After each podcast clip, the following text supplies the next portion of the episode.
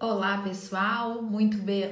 muito boa noite. Seja muito bem-vindo você que está assistindo esse conteúdo, esse vídeo em algum outro momento no YouTube ou no Instagram. Seja muito bem-vindo também quem está ouvindo esse conteúdo em um dos nossos canais de podcast e seja muito bem-vindo quem está entrando ao vivo aqui comigo para mais uma noite, para mais um conteúdo com uma convidada super especial para a semana das locadoras de artigos de festas. Ontem eu recebi duas empresárias e hoje eu recebo a Dani da Brinquefest. Ela que é daqui de Sorocaba, é decoradora e dona de uma das principais lojas de decoração aqui da, da região. Gentilmente aceitou o convite para vir aqui bater um papo com a gente e compartilhar muito da experiência dela, tanto como decoradora, como locadora, quais são as semelhanças e diferenças dessas atividades, desses negócios. Então ela já deve estar tá chegando. Eu tenho recebido muita gente nova aqui no perfil nos últimos dias. Então eu vou me apresentar rapidinho. Eu sou a Vivi, eu sou especialista em marketing, trabalho com marketing há mais de 20 anos. Também dei aula em faculdade, em curso de graduação e de MBA, sempre na área de negócios, de marketing e tudo mais. E há três anos eu uni o que eu mais amo fazer, que é trabalhar com marketing, dar aula de marketing dentro do mercado de festas. Eu tive um ateliê de festas infantis durante 10 anos. Eu uni então o que eu mais amo fazer e foi assim que surgiu o Marketing para Festeiras, que é uma escola online de negócios para profissionais de festas. Então é muito bom ter vocês aqui. Quem é, é já é de casa, seja muito bem-vindo. Quem é novo aqui, seja muito bem-vindo também é muito bom ter vocês aqui. O pessoal tá me perguntando se esse evento é um evento de lançamento, se é um evento que eu pretendo abrir as inscrições para o curso. E não, na verdade, a intenção desse evento é compartilhar mesmo conteúdo de valor com vocês, porque a nossa missão é então é, contribuir com a formação né, do setor de festas e, e eventos. Mesmo porque quem quer se inscrever no Excelência em Festas, as inscrições estão abertas, né? Então, a qualquer momento, eu acredito que no seu melhor momento você pode querer se inscrever e tem o direito disso. Então, se é o seu momento, é só você mandar um direct ou eu ou minha equipe a gente vai te ajudar nesse processo, tá? Então, o objetivo desse evento é justamente compartilhar conteúdo de qualidade. Eu vou ver aqui se a Dani já chegou. Eu não sei se ela vai entrar no no perfil dela ou se no perfil da Brink. Olha só, eu não. Ah, eu acho que é no perfil dela, que eu acho que ela já tá aqui. Ah lá, a Dani acabou de entrar. Vamos lá. Sejam muito bem-vindos, compartilhe essa live. Olha lá que ela chegou. Boa noite.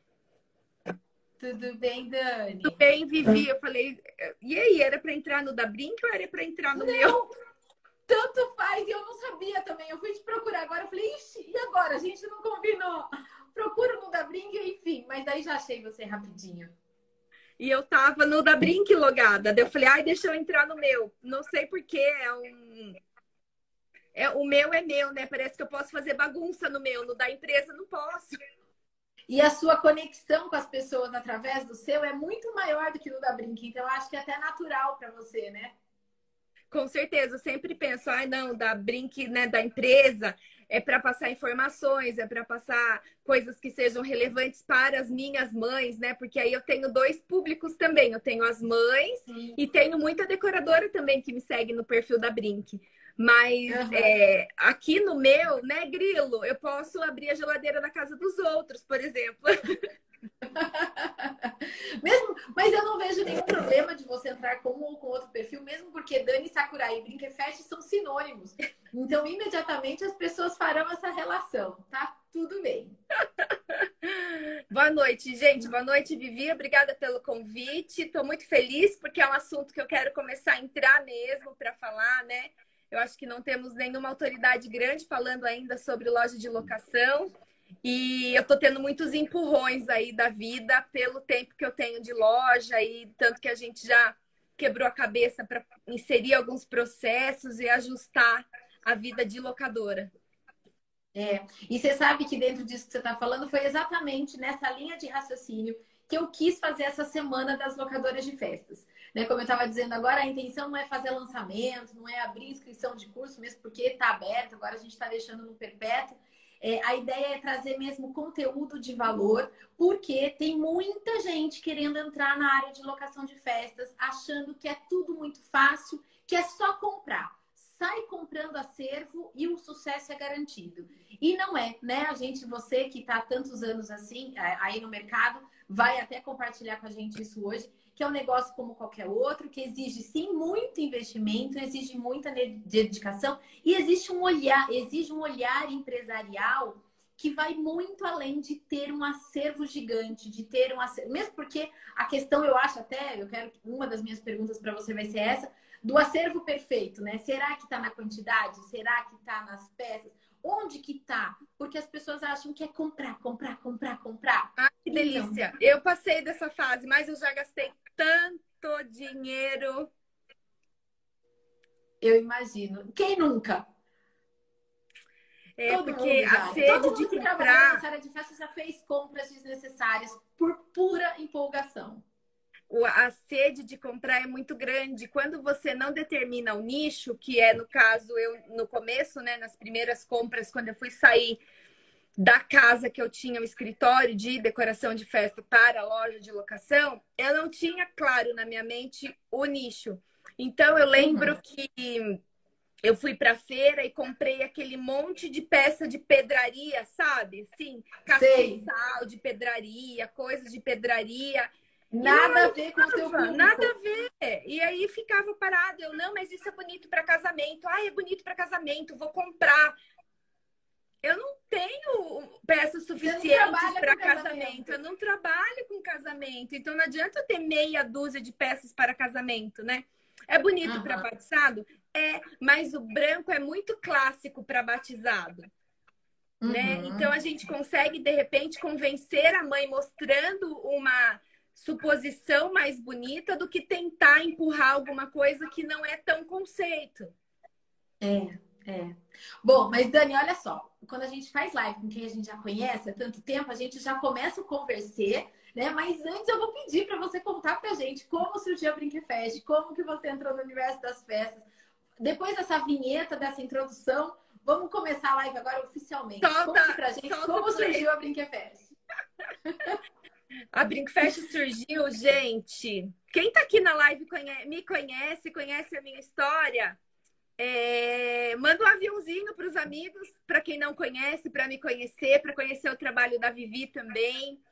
É, e dá um ok aqui. Dani, eu conheço sua história. Me conta aqui nos comentários que eu vou ficar muito feliz em saber. Eu comecei a trabalhar com festa quando eu tinha 15 anos, né? Como monitora de, de barraquinha de alimentação. Então, eu já fritei muito pastel, já fiz muito algodão doce, muita pipoca, já cuidei de muita criança em piscina de bolinha, em pula-pula.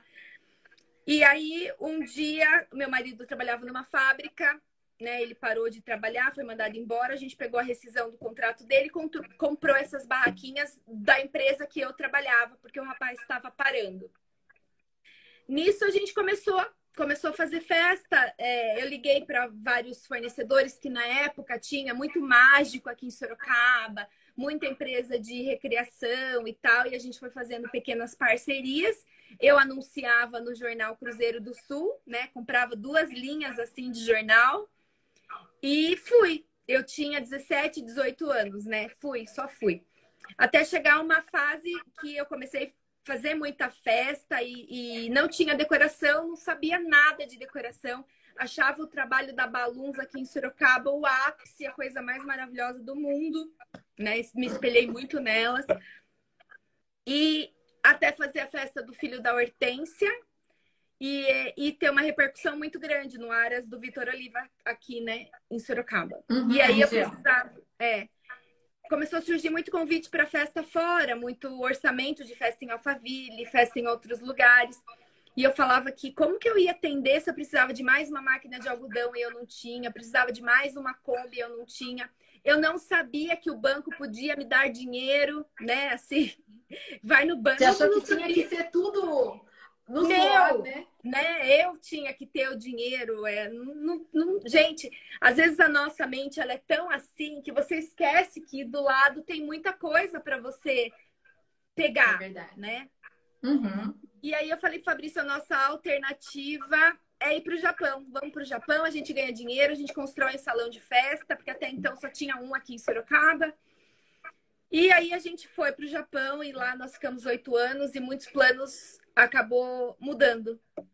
E quando eu resolvi vir embora, eu já estava apaixonada pela área de decoração com balões.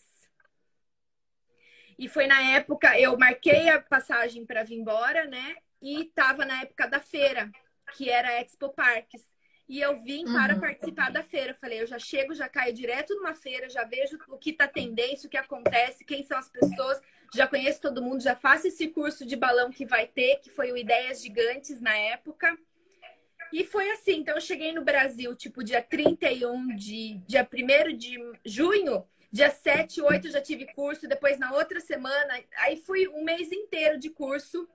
E aí foi onde eu conheci o Eduardo Seite, o Luiz Carlos, Ricardo Rodrigues, o, a, a turma, a galera do balão, né?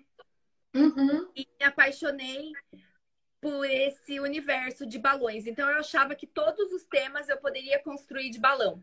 Então, quando uma mãe ligava e falava, você tem princesas? Eu, ai, não tenho, mas dá para fazer de balão. E ninguém vai comprar uma ideia sem ver, né? É, é, difícil. Hoje é muito mais fácil, mas antigamente era ligação. É porque hoje você tem referências, mas naquela época você não tinha referências. Não tinha, não eu tinha comprava... Pinterest. Não tinha não Instagram tinha. naquela época. A gente era... chegou a trabalhar com festas quando não existia Instagram. Por isso que às vezes eu até fico incomodada quando as pessoas falam assim: ah, mas meu Instagram não está trazendo vendas. falei, desde quando você precisa de Instagram para vender, né? Porque a gente é do momento que não tinha Instagram nem para referência, quanto mais para vender, né? Não, você tinha que comprar revista mesmo. Olha, eu assinava Faça e Venda, eu, eu assinava revistas de artesanato, porque de era festas de festa para ter para saber quem era né o auge o ápice para entender como funcionava aprender a fazer as coisas porque se eu tinha um fornecedor disso daqui gente ele era guardado as sete chaves a gente não falava não compartilhar não compartilhar tinha Orkut grilo Orkut tinha mas mesmo assim, o Orkut era mais para bisbilhotar a vida dos outros do Isso, que para unir. Do que para fazer negócios, né? né? Não era visto como um, uma, um ponto de network, de referência.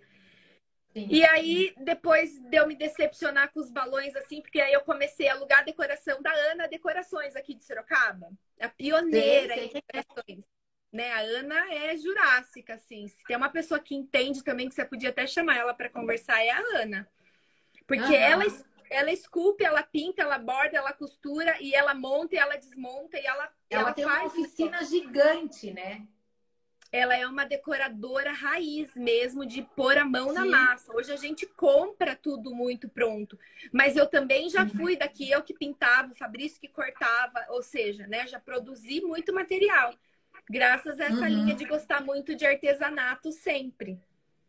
Sim. E quando eu alugava as decorações dela e montava, um dia eu, é, o dono do Kanakauê aqui tinha uma empresa de infláveis que chamava Agatha Infláveis.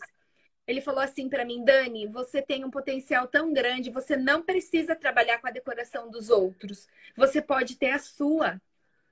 Uhum. E às vezes a gente precisa de alguém que olhe pra gente e fale mesmo, porque era muito confortável para mim, né? É, eu não uhum. precisava ter, não precisava fazer. Mas eu sabia que eu podia ir além da mesa com toalha, com babado, com fonte que saía água, com roda gigante que girava, né? Eu já uhum. gostava das mesas brancas, de, de, de não pôr nada, mas como que eu ia inserir esse tipo de decoração no mercado que não me conhecia? Porque assim uhum. como vocês que estão aqui e estão lutando para serem reconhecidos, não pensa. Hoje, com as redes sociais, é muito mais fácil. Mas antigamente você dependia muito da indicação de uma pessoa, de alguém de referência fazer para outras pessoas verem o que ela está fazendo para poder querer também. Então hoje a gente consegue pulverizar nosso, a nossa, né, nosso trabalho através das redes sociais e ter um alcance gigantesco das pessoas que, que podem comprar aquilo que a gente oferece como serviço. Antigamente não, né? Uhum. E aí eu falei, vou mudar o estilo. atendi uma cliente, atendi duas, é, vendi para elas sem saber como eu ia fazer, né? O bolo de biscuit, um vasinho de flor, uma bandeja de MDF que eu pintei de branco virada de ponta cabeça e uns docinhos assim só para, né? Sem nada demais. E a gente tinha muito paetê na época que você jogava em cima da decoração para fofar ele assim para cobrir os buracos da mesa, né? Minha nossa. Nem lembrava mais disso. É, a gente né, dava uma, colocava os tecidos, fazia um puxadinho assim deles e era a coisa mais linda do mundo. Aí nós começamos com a mesa branca, ó, o Fabrício lá, com a festa da Tinkerbell. A festa da Tinkerbell. Foi, hoje a menina já tá com 17 anos. Tá vendo? E... Que é o tempo da Brink, né? Somando essa volta, tal, a Brink tá com mais ou menos isso, 17 anos. É, eu voltei do Japão em 2008. Então, hoje tá. nós estamos em 2021, vai fazer um tempinho assim, né? 2018, 19, 20, 21. É 10, 11, 12, 13 anos, né? Uhum, 13, 14 Oi, anos. um beijo para você. E eu falei, não, eu preciso mudar, preciso mudar, eu preciso vender essa ideia que eu tenho na minha cabeça, que eu acho que vai ser legal. Se em outros lugares eles já estão fazendo, vai cair no gosto. Aqui vai pegar pessoas. também. Vai pegar. E aí foi, né? E aí foi, e aí começaram a chamar de decoração clean, decoração provençal. E aí virou provençal e as pessoas não sabiam nem o que era provençal, mas chamava de provençal. E com isso eu fui adquirindo acervo porque o Fabrício uhum. foi fazendo as minhas mesas, eu fui comprando bolos de biscuit, eu fui querendo personagens de biscuit porque eu achava lindo. Aí é, pintando muitas bandejas, muita, né? Porque a gente só virava bandeja de ponta cabeça, aquelas bandejas com a bordinha de flor, né? Sim, sim. Foi um sucesso essas bandejas. Nossa, e aí... era de madeira, então, né? Tipo, você usava milhares de vezes aquilo, assim. Muitas. Pintava muitas. de novo e usava de novo. Pintava de novo e ia de novo. É, e, e, durou aí... bastante tempo, né? E você sabe, Dani, que você falou que tem 13 para 14 anos, né? A primeira vez que eu aluguei uma peça com você foi um bolo há quase 11 anos atrás. Nossa, no comecinho, sabe... foi no aniversário de um ano dos meus sobrinhos, um bolo do clube do Mickey. Olha só. Nossa. De. Eu lembro que eu lembro que quando eu, eu, montei a loja, eu lembro de uma vez um comentário seu falar assim: a Dani tem bastante peça, mas ela tem muita louça. Ela não tem muitos objetos, né, assim, que compõem a mesa. E eu parei e falei: caramba, é verdade, é, eu só tenho louça, né? Tudo bem que se você fizer uma mesa só com louça e fizer alturas diferentes e usar outras coisas, vai ficar legal, mas não, eu tenho que ter coisinhas que encaixe no meio das louças, né? E aí foi o meu desespero de falar: meu Deus do céu, eu preciso aprender a empreender nesse negócio, porque uma loja de locação não é só louça. É o começo. Eu acho que é o começo, mas até ontem a gente falando com as meninas que vieram conversar, Ontem a gente estava falando disso, do, do quanto você pode tornar a sua loja exclusiva, porque a louça é algo que é muito fácil de adquirir, é o começo da maior parte das locadoras. Mas o que vai construir a sua marca, criar a sua identidade, tornar a sua empresa como ela, como você quer que ela seja, não vai ser através da louça apenas. A louça também tem que ter, faz parte do portfólio, digamos assim, do acervo de uma locadora, mas não somente a louça, né? E aí não, você começou a investir em coisas diferentes. Você acha que hoje é, o diferencial, você acredita que o diferencial de uma locadora passa pelo diferencial das peças? Talvez passe pelo diferencial das peças, sim. Eu acho que é muito forte você ter peças diferenciadas, garimpar bastante, ter peças exclusivas. É, porque o que todo mundo tem, aí eu entro com, agora num assunto de precificação. O que todo mundo tem, você precisa cobrar o valor do mercado. O Isso. que você aí tem... a concorrência pelo preço é certa. Se você é tem certo. a mesma base do que a outra, ou é o mesmo preço, ou a, a, a guerrinha vai sempre ser ali nos centavos, mas vai ter. Vai ter, exatamente. E ou você e quando você tem peças diferentes que ninguém tem, aí o mercado é seu, o preço é seu. Você, aí é a lei da oferta e da procura. Eu quero um Isso. patins fluorescente, só a Dani tem. Quanto custa alugar esse patins? 200 reais. Para comprar Bom. é 2 mil, né? Para alugar é 200, 300, 500. Não sei. É. Aí é com você, quanto você quer. Vai sair de vez em quando? Não tem problema, é só você que tem. Então, se quebrar também, você vai ficar sem. Então, é. tem que ter uma margem muito boa aí para né, cobrir essa, esse desfalque que vai ter. E outra coisa importante também que você falou da questão da precificação, né? Que existe também uma lei, uma lei, sei lá, se institucionalizou, de que você precifica a peça de locação por um percentual do custo. E é um percentual fixo, tipo, entrou peça, 10%, 20% do custo é o valor, é o preço da locação. E é algo que a gente também precisa tirar do mercado, que isso não faz sentido, né? Vai ter peça exclusiva que você vai cobrar um percentual, se for percentual, muito mais alto do que aquela louça que, entre aspas, todo mundo tem. Então, são, é, a estratégia pode ser a mesma, mas o jeito de precificar, o olhar para aquela peça é completamente diferente. A chance daquela peça quebrar. Alguém estava falando bastante aqui esses dias sobre o neon, que assim que neon dá manutenção, quebra muito fácil. A chance de sair aceso da loja e chegar apagado na casa da cliente do tipo de parar de funcionar é, então, assim, não é algo que você cobre 10% do que você pagou. Porque a chance de você ter prejuízo na maior parte das suas locações é enorme, né? É muito grande. E, e precisa saber assim: tá na moda neon? Tá na moda neon. O seu público está pedindo neon ou você quer ter neon? Porque você gosta.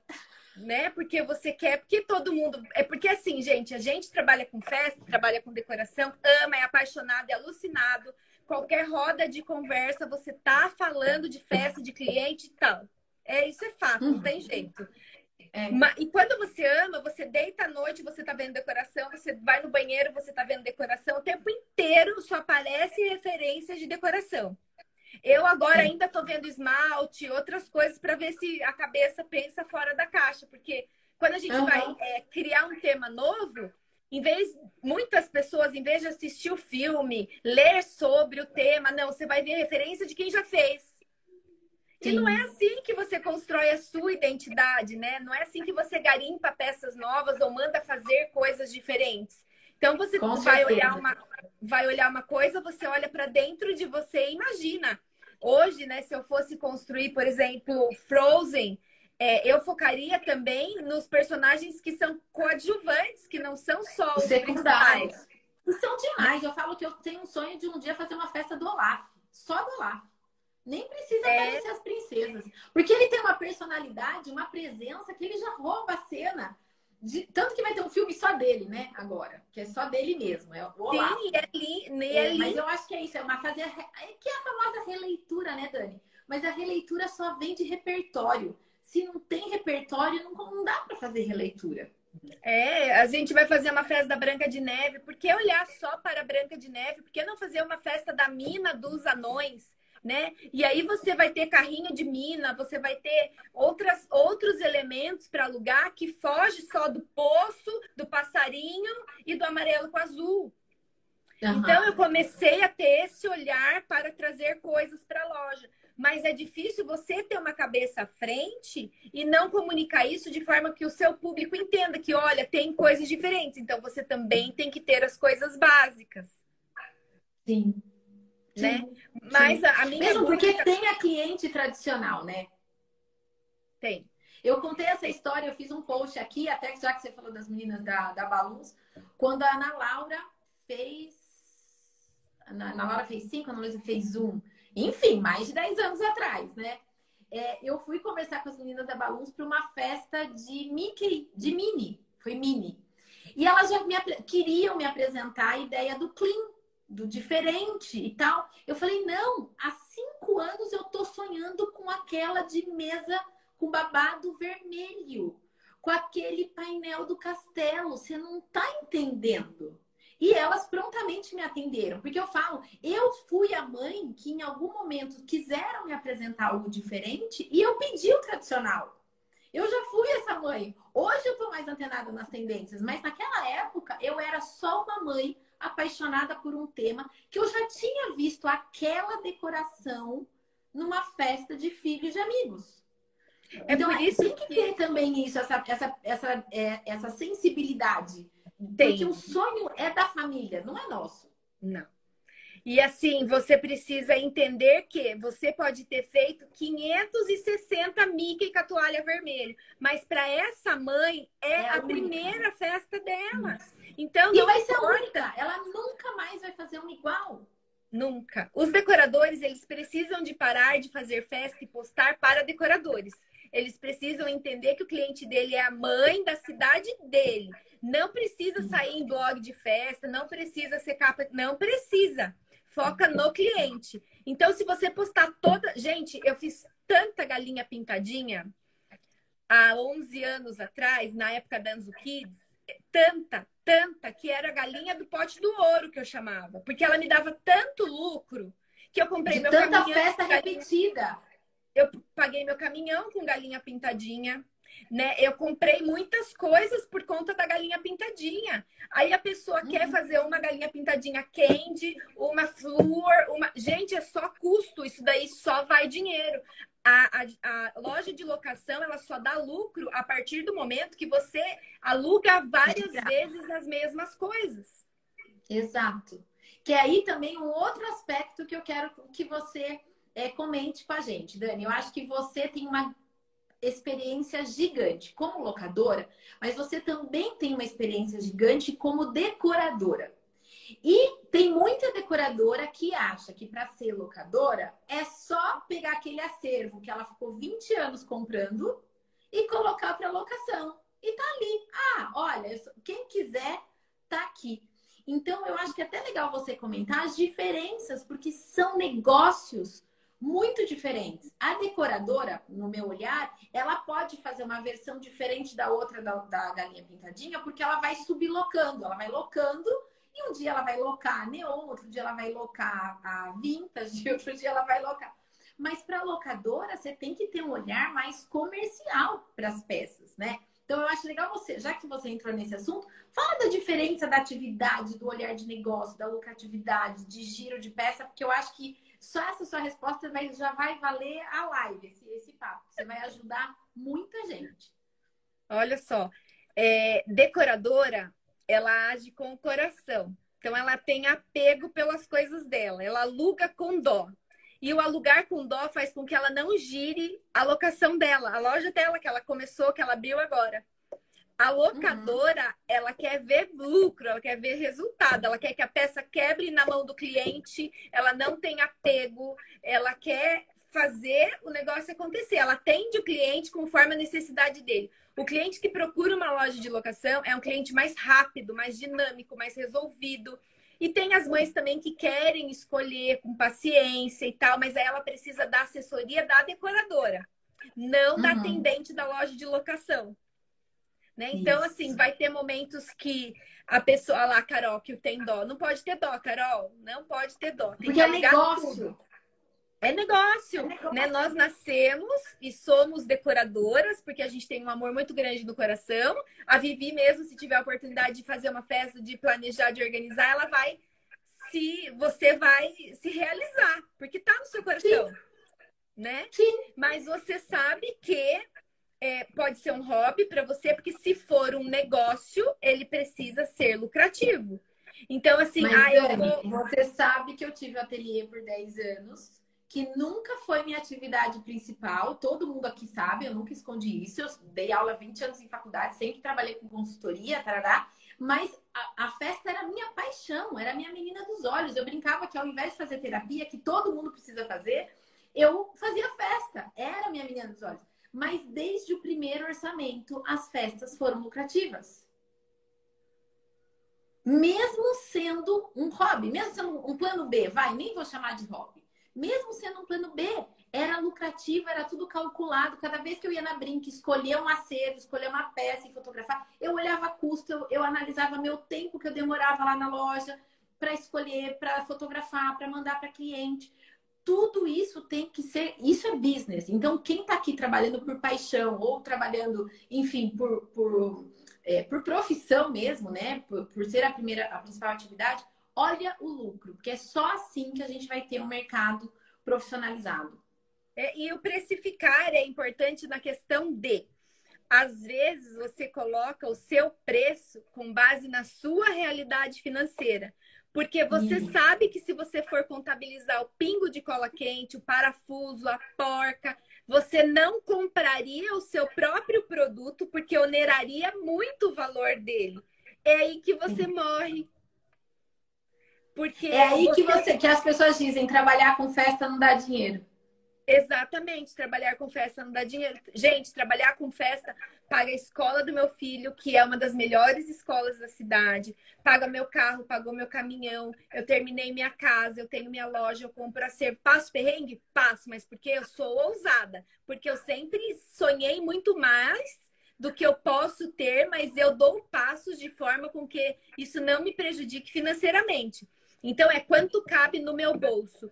Porque quanto mais alto for o meu custo, mais eu preciso faturar. Quanto mais eu faturar, mais eu posso sonhar em ter coisas.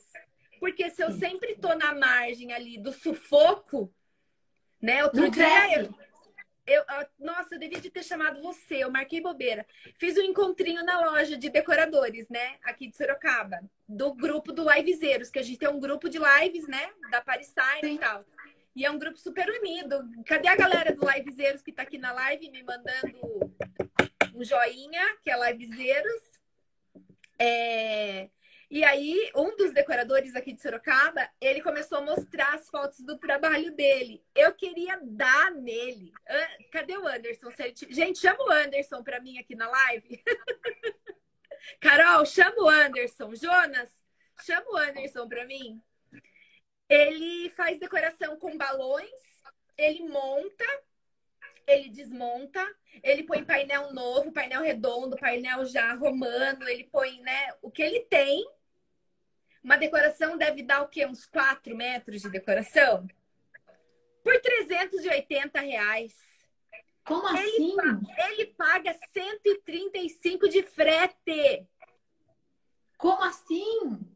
Não, não, não dá vontade. Chama de... ele, chama ele né? para vir fazer uma mentoria. A gente mostra na planilha para ele que assim ele está pagando para trabalhar. Nem tá, é ele está tendo lucro, eu falei, ele está pagando para você trabalhar. 380 reais. Quantas festas você faz no final de semana? Eu pago isso para você, venha trabalhar comigo, porque você tem talento.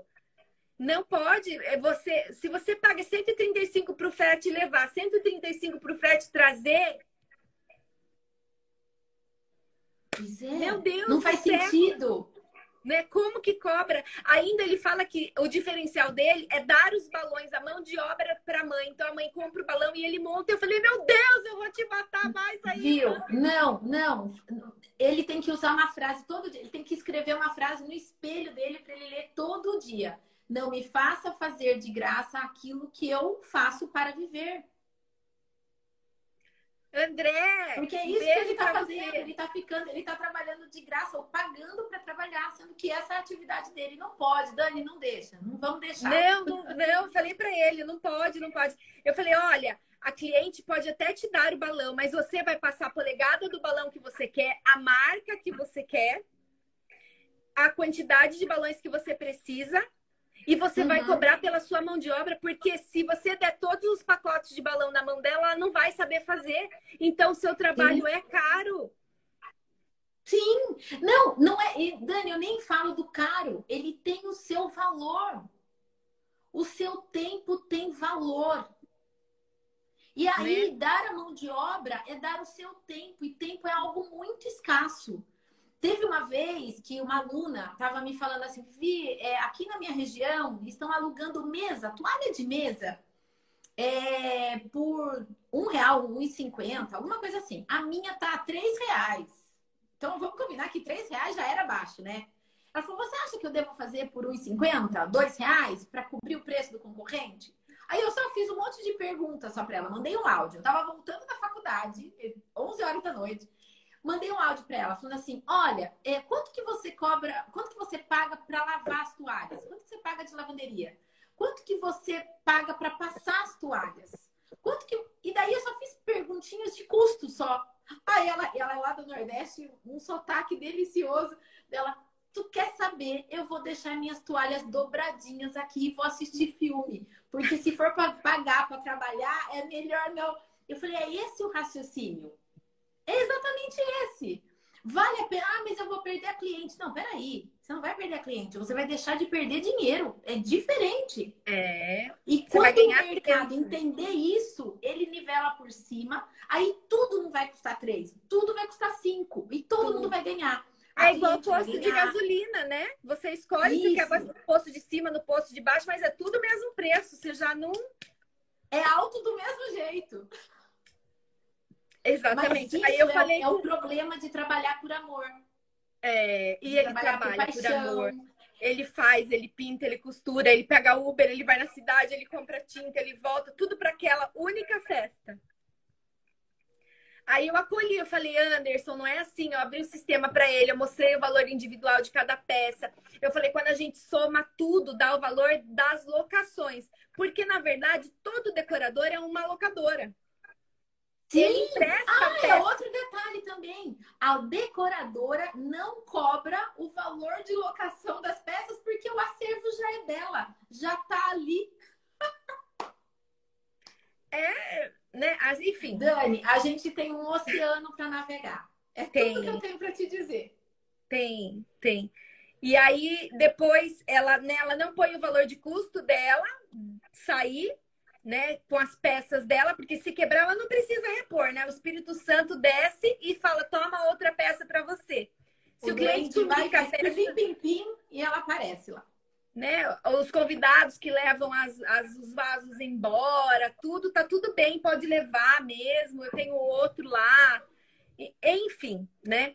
Uhum. E aí ela tem que ver que ela tem o valor da locação dela mesmo, que ela, decoradora, aluga dela para levar para o cliente. E quanto custa levar para o cliente? Quanto custa a sua mão de obra para montar e deixar tudo isso bonito para que o cliente não tenha um trabalho? Uhum. Essa, isso é né, conforto, né? isso é serviço, isso tem o seu valor.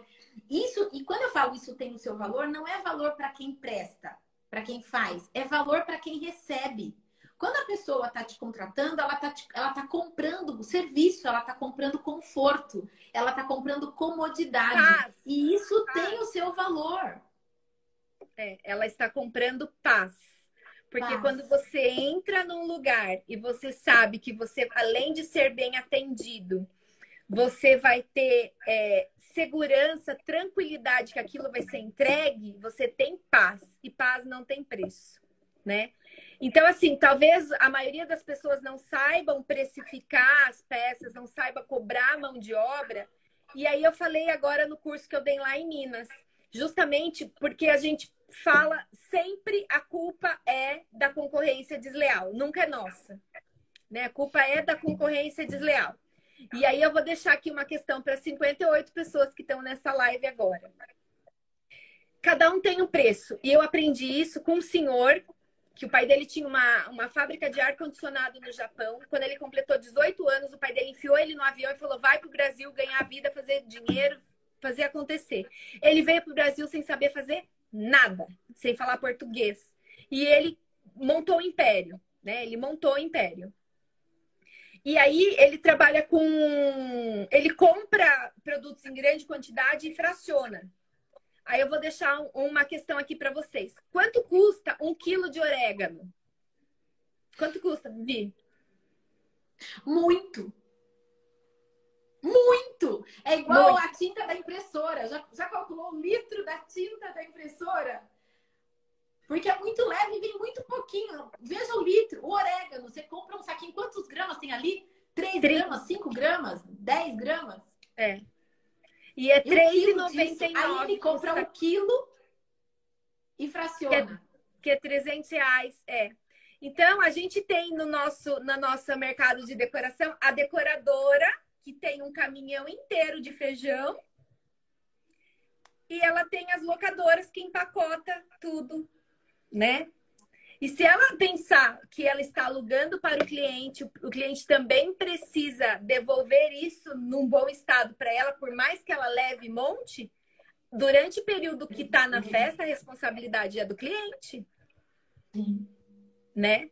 Então Sim. precisa entender que não tem problema. E aí esse senhor falava assim para mim: o meu produto ele era bem japonês. Meu produto barato, barato. Eu caro.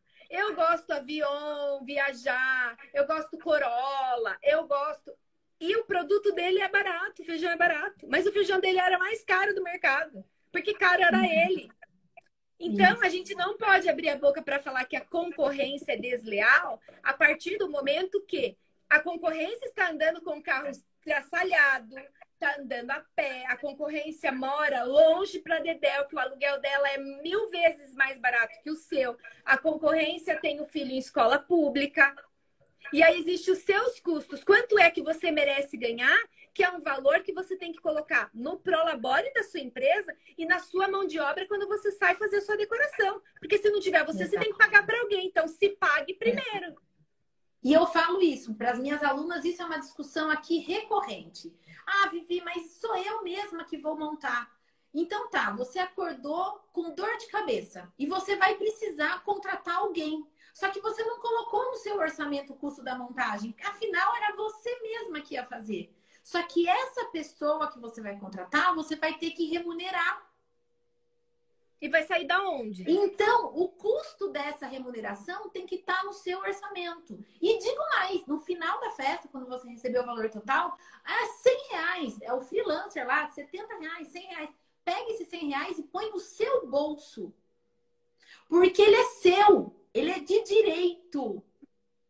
Né? É. E aí, e as pessoas vão confundindo essa coisa do dinheiro, da pessoa física, da pessoa jurídica, o dinheiro vai se misturando, é tudo na mesma conta, tudo que é meu é seu, tudo que é seu é meu, e essa é uma relação de amor e ódio com a empresa.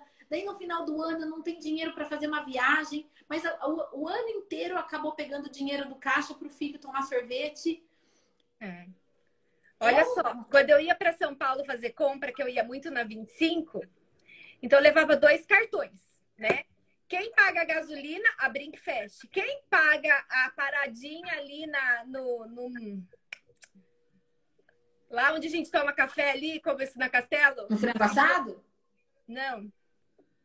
Esqueci o nome. Enfim, Lá quem paga o café, mesmo. a Brinkfest. Quem paga o pastel do Mercadão, a Brinkfest. Quem paga as bijuterias da Dani da 25, a, a Dani. Dani.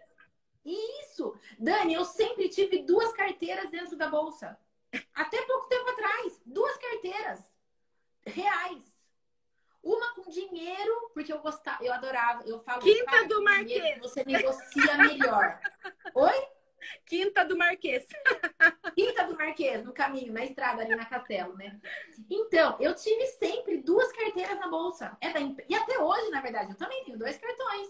Um é da escola, outro é meu. E às vezes eu passo os dois na mesma situação, no mesmo local mas tem coisa que é para empresa, tem coisa que é para gente. E é, e, é, e é fácil de implementar isso. Não é, não, não é, não é difícil. É só hábito, né? É a mentalidade. E é uma coisinha é. simples e que muda o teu jogo. Sim, aí você começa a ver o dinheiro entrar. Então, assim, você saiu para montar festa para você, quanto você vai ganhar por isso? Você já cobrou a sua mão de obra do cliente, ok. Mas se você não for, vai ter que ir outra pessoa. Então, você tem que cobrar por isso. Se você não puder, Sim. se seu carro quebrar e você não tiver seguro, você vai ter que pagar um fretado. Esse frete já está incluso no seu custo? Porque tem que estar. Tá. Uhum. E não adianta contar a gasolina lá 30 reais. Não é 30 reais a gasolina. Não mesmo. Não mesmo. Então, gente, colocar todos os custos além da gasolina. Manutenção. As pessoas precisam parar de se auto-iludir. Não é porque uhum. você não compraria um produto caro que você tem que achar que seu cliente não vai comprar. Você nunca pode pôr preço no bolso dos outros. Você não sabe. É. Né? Então, assim, ah, eu não compro uma bolsa da Louis Vuitton. Tá, não compro. Mas a Louis Vuitton não parou de vender bolsa porque eu não compro. É isso. Isso mesmo. Né? Então, Isso o nosso preço... E às vezes também está na sua, na, na, não na sua, mas na crença limitante da pessoa achando que o outro não vai pagar. É pura crença limitante. Exatamente, é você acredita nisso, né? Você não. Então, assim, você primeiro tem que ser o primeiro comprador do seu produto. Você alugaria os itens que você tem na sua loja? Olha o estado deles. Porque eu, eu, quando pego alguma coisa na loja que tá trincada, lascada, mal pintada, que não vai dar tempo, ou que o cliente manda uma foto e fala: Olha como veio, eu quero me enfiar debaixo de um buraco, eu quero me enterrar. Eu chego na segunda-feira, mando foto e falo assim: Você alugaria isso desse jeito? Não. Então não manda para então, ninguém. Não. Né? Então tira assim, do acervo. O dia tem 24 horas. A gente opta pelo horário que a gente vai dormir, pelo horário que a gente vai acordar. Se não tá dando tempo, é porque você tá optando em fazer outra coisa em vez de consertar o que deve. Uhum. Não é para você, tá, Fá? Você é ótimo. ele tá aqui contribuindo, ele tá falando da importância do hábito, ele tá aqui contribuindo com a... O Fabrício, ele é, um, ele é um poço de informação. Se você fizesse essa live com ele, você ia arrasar é que ele não fala muito, né? Mas eu vou botar ele para falar umas coisas, porque ele é muito inteligente, muito inteligente. Mas ele é quieto. É só uma questão de perfil. É, é. Né? Então, e Dani, tem... fale pra gente, qual que é o segredo do acervo perfeito? Se é que tem. Eu acho que o segredo não tem, é, é entender o seu público, né? Vamos trabalhar com quem? Por exemplo, o meu público não aceita bandejas de MDF. Eu posso ter 500 bandejas de MDF na loja, não aluga. Não aluga. Eu consigo inserir as, as bandejas de MDF, as travessinhas, as alturas, os banquinhos, nas minhas decorações, porque eu consigo trabalhar né, a simetria que eu gosto na mesa. Mas o meu cliente não chega na loja para alugar MDF. Então, assim, é, o que, que você está pensando em fazer para. Qual é o cliente que você quer atender? O que, que o teu cliente procura? Porque é aquilo que eu falei no começo, não adianta você gostar dos números de LED, você amar porque você viu 500 números de LED em mil festas no Instagram e o seu cliente nunca perguntou para você, você tem a letra 1 de, o número 1 de LED? Quantas procuras você teve para você desembolsar isso para você ter para começar a alugar? Porque assim, assim, uma semana, em um dia, você já teve três procuras, no dia seguinte você atende o telefone, você fala, eu tenho, e manda buscar. E aluga uhum. sem ter. Né? Então, Me assim, dá três dias que o negócio vai estar tá aqui.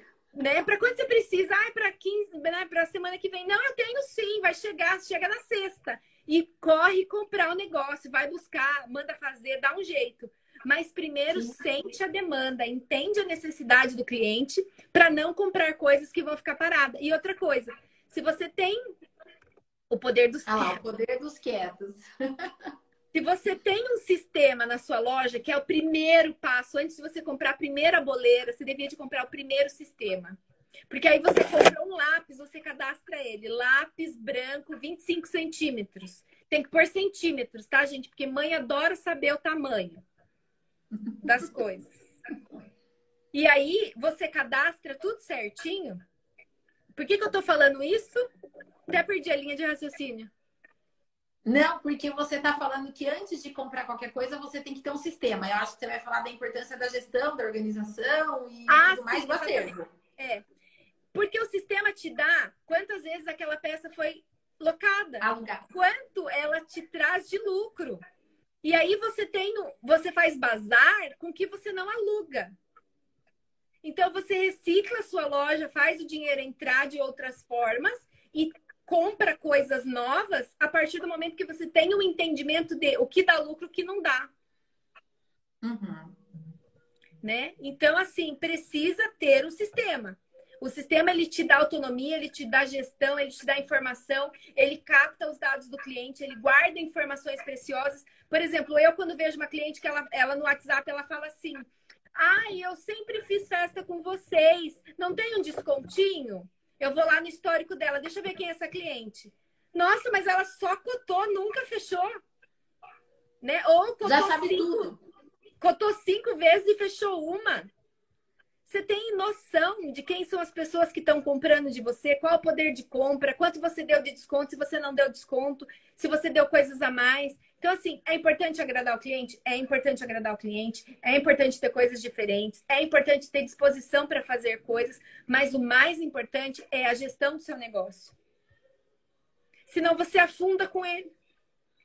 Uhum.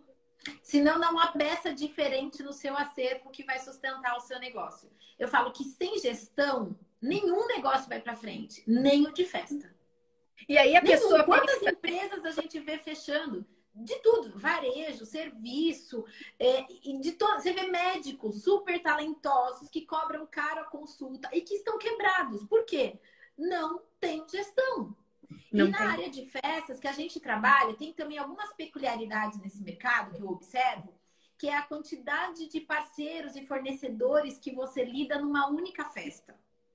E isso, do ponto de vista de gestão de custos, pode comprometer muito a tua lucratividade. Eu sei que você já chegou a fazer festa com 40 fornecedores diferentes, 50 fornecedores diferentes. E aí, se você não tem muito controlado, como você está trabalhando com volume de dinheiro muito alto, você acaba se perdendo. Ah, é só mais 100 reais. Ah, o frete ficou 50 reais mais caro. Ah, mas tudo bem, mas a festa custou 50 mil. O que, que são 50 reais numa festa de 50 mil? São 50 reais. É. O, o valor de 50 reais é o mesmo numa festa de mil e numa festa de 50 mil. E as pessoas ainda não se ligaram. E daí, só que isso também requer um olhar para essas questões mais apurado do que em outros negócios. Porque nem todas as empresas lidam com tantos fornecedores simultaneamente assim, como o setor de eventos. Sim, sim, a gente chega, né, desde o porteiro até o tiozinho que cuida. E olha que, que fato interessante que aconteceu comigo. Antes da pandemia, eu tava assim, o ano passado ia ser o ano arrasador, gente. Eu acho que eu ia comprar uma Para BMW, todos nós. né? E eu tinha festas assim de elaborações que eu falava, meu Deus, não acredito que eu vou fechar tudo, painel, teto, chão e fazer o que eu quiser com flor, com não sei o quê. E, enfim, Reservando o buffet, bloqueando o buffet três dias para montar, né? Nossa, é exatamente assim, uma, uma gestão sensacional. Aí eu tenho uma cliente que ela já tinha fechado a festa do aniversário do filho de um ano dela quando ela estava grávida. Ela fez o chá de bebê e já começou a pagar a festa de um ano. Porque ela queria trocar móveis do buffet, porque ela queria isso, então ela queria painel de. Era painel de não sei quantos metros, gigante. Aí eu fiz uma simulação para ela de mais ou menos de custo e ela foi pagando. Quando entrou a pandemia, a festa dela já estava praticamente quitada e não ia ter festa. Só que quando ela fechou comigo, o que, que eu fiz? Eu já paguei as flores, eu paguei as toalhas da mesa, né? Eu, eu já dividi o dinheiro. Por quê? Porque eu confio nos meus fornecedores. E aí eu fechei a elaboração da arte do painel com a sublimação, né? Com a impressão. Fechei tudo que tinha que ter fechado, porque eu falei, esse dinheiro não é meu. Ninguém imaginava que ia vir a pandemia, então falta poucos meses para a festa, já vou deixar tudo pago. Né? A única coisa que oscila é flor, porque a gente vai Uhum. saber o valor real na semana, né? E, e aí É. tá. Veio a pandemia, a festa foi adiada de um ano, foi agora para dois anos, e a empresa que ia fazer a minha sublimação diferente fechou. Não era Paris Sign, pelo amor de Deus. fechou. Ela deixou de existir. E aí? Deixou de existir, exatamente, com 3 mil reais de sublimação lá. E aí eu falei, e agora? A minha cliente não tem culpa, ela, ela me pagou. Eu poderia ter optado em segurar o dinheiro, mas eu já quis pagar todo mundo.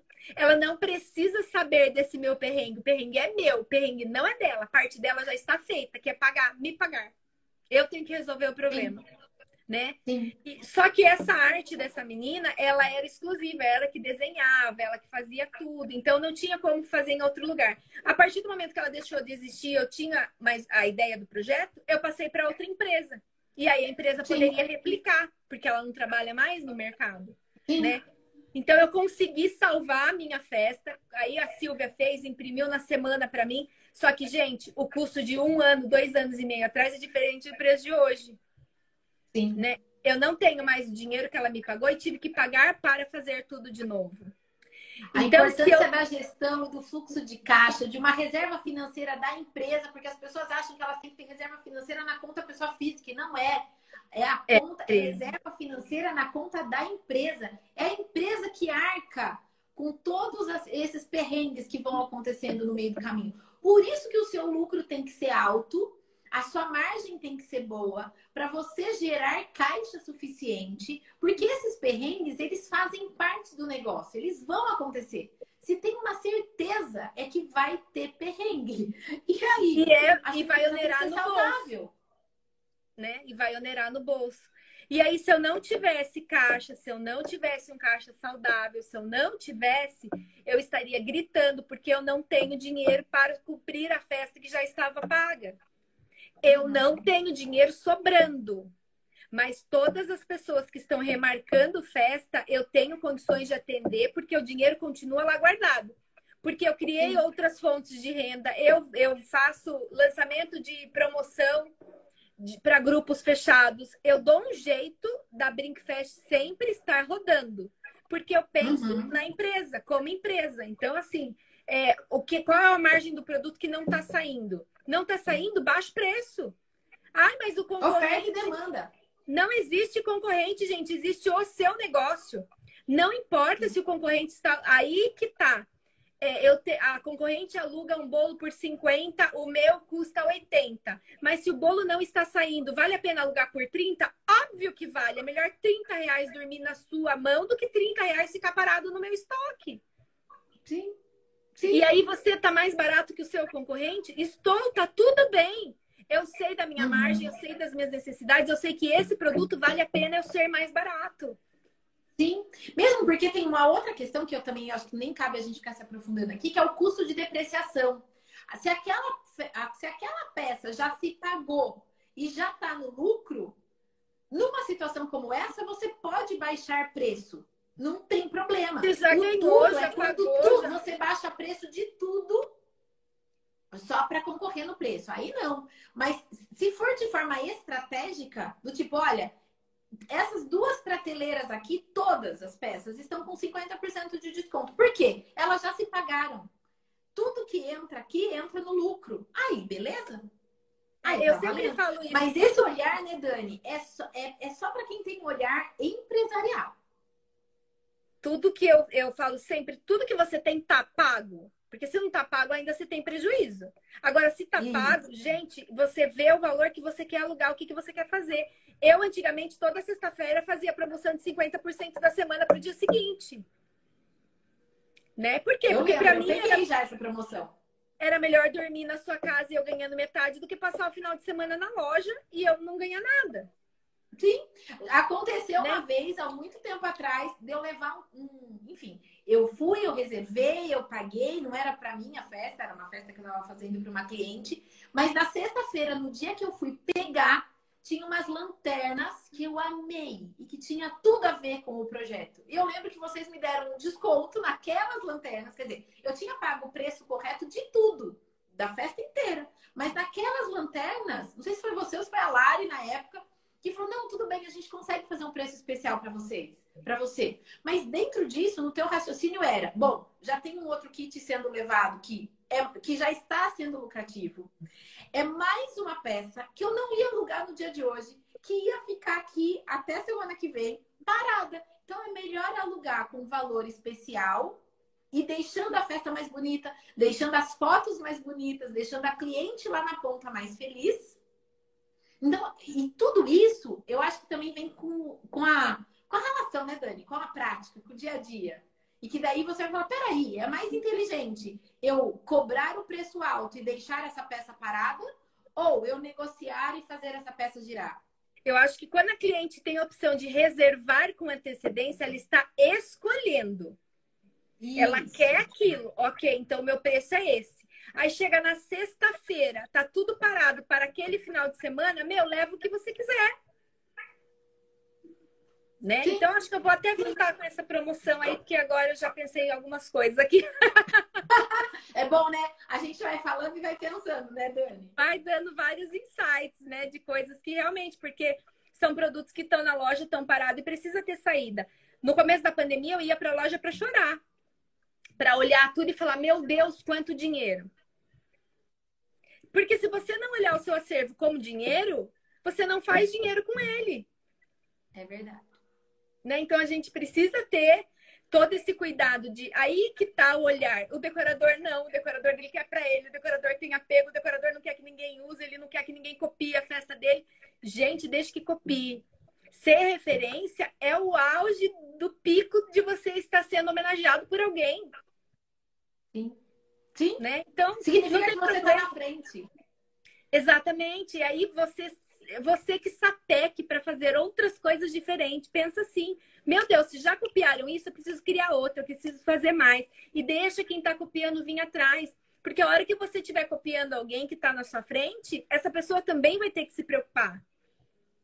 Sim. Que não é você. É igual outro Uma vez eu falei assim: Meu Deus do céu, nunca vi tanta conta para pagar.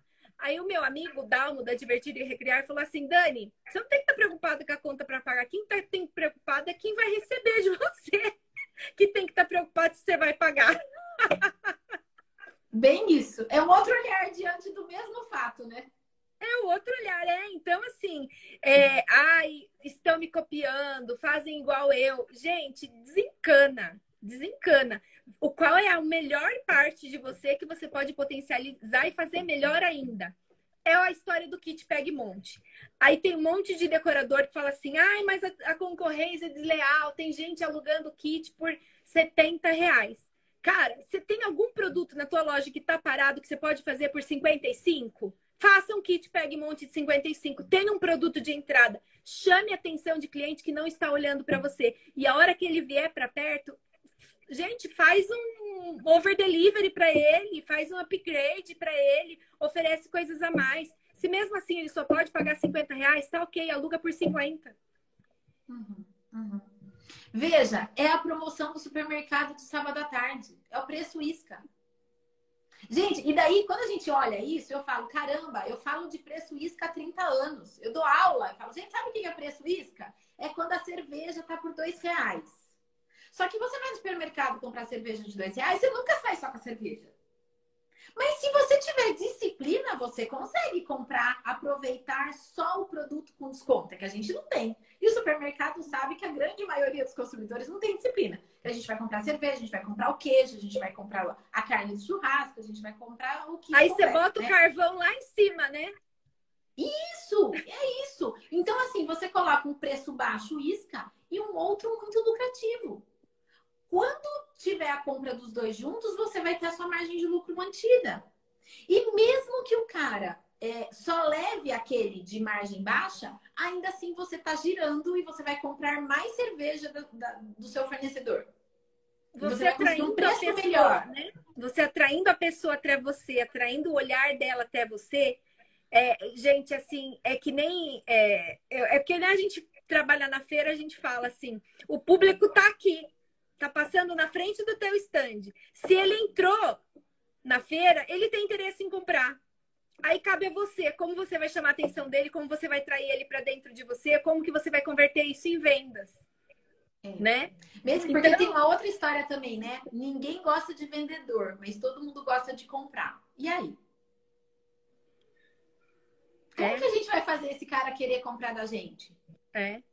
Lá na loja agora a gente está assim, montando kits, porque a gente, ó, eu, gente, eu listei o perfil de clientes que existe dentro da Brinkfest.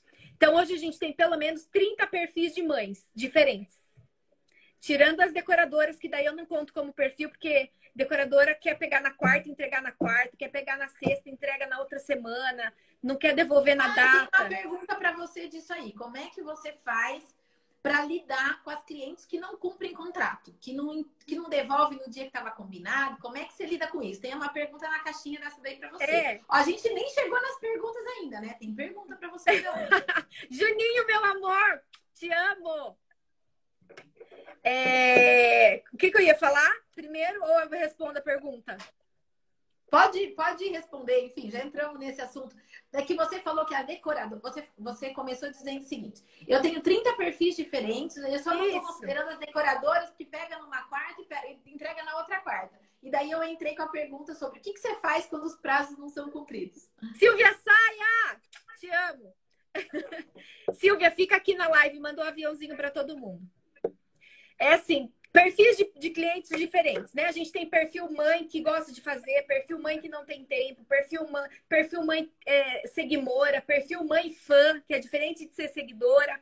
A gente tem muitos perfis de clientes diferentes. Quando a gente consegue mapear e identificar esse perfil, a gente consegue dar o atendimento perfeito para a pessoa. E focando no perfil das mães visuais que precisam ver aquilo para comprar, a gente criou os kits na loja, né? Tanto para a pandemia e hoje a gente está potencializando muitos kits para as mães nesse perfil. Então, por exemplo, eu tenho a loja de locação, eu tenho o tema da Cinderela. Eu vou fazer um kit só de Cinderela? Não, eu tenho que montar pelo menos umas cinco versões diferentes de kit. Por quê? Porque tem a mãe que vai alugar do mais barato, tem a mãe que vai ver um objeto a mais e vai querer o mais caro, porque ela se identificou Sim. com aquilo. Sim. Então, assim, não adianta você focar no que você gosta. Monta o que você não gosta também. Pensa que aquilo uhum. tudo é locação que está saindo, está indo.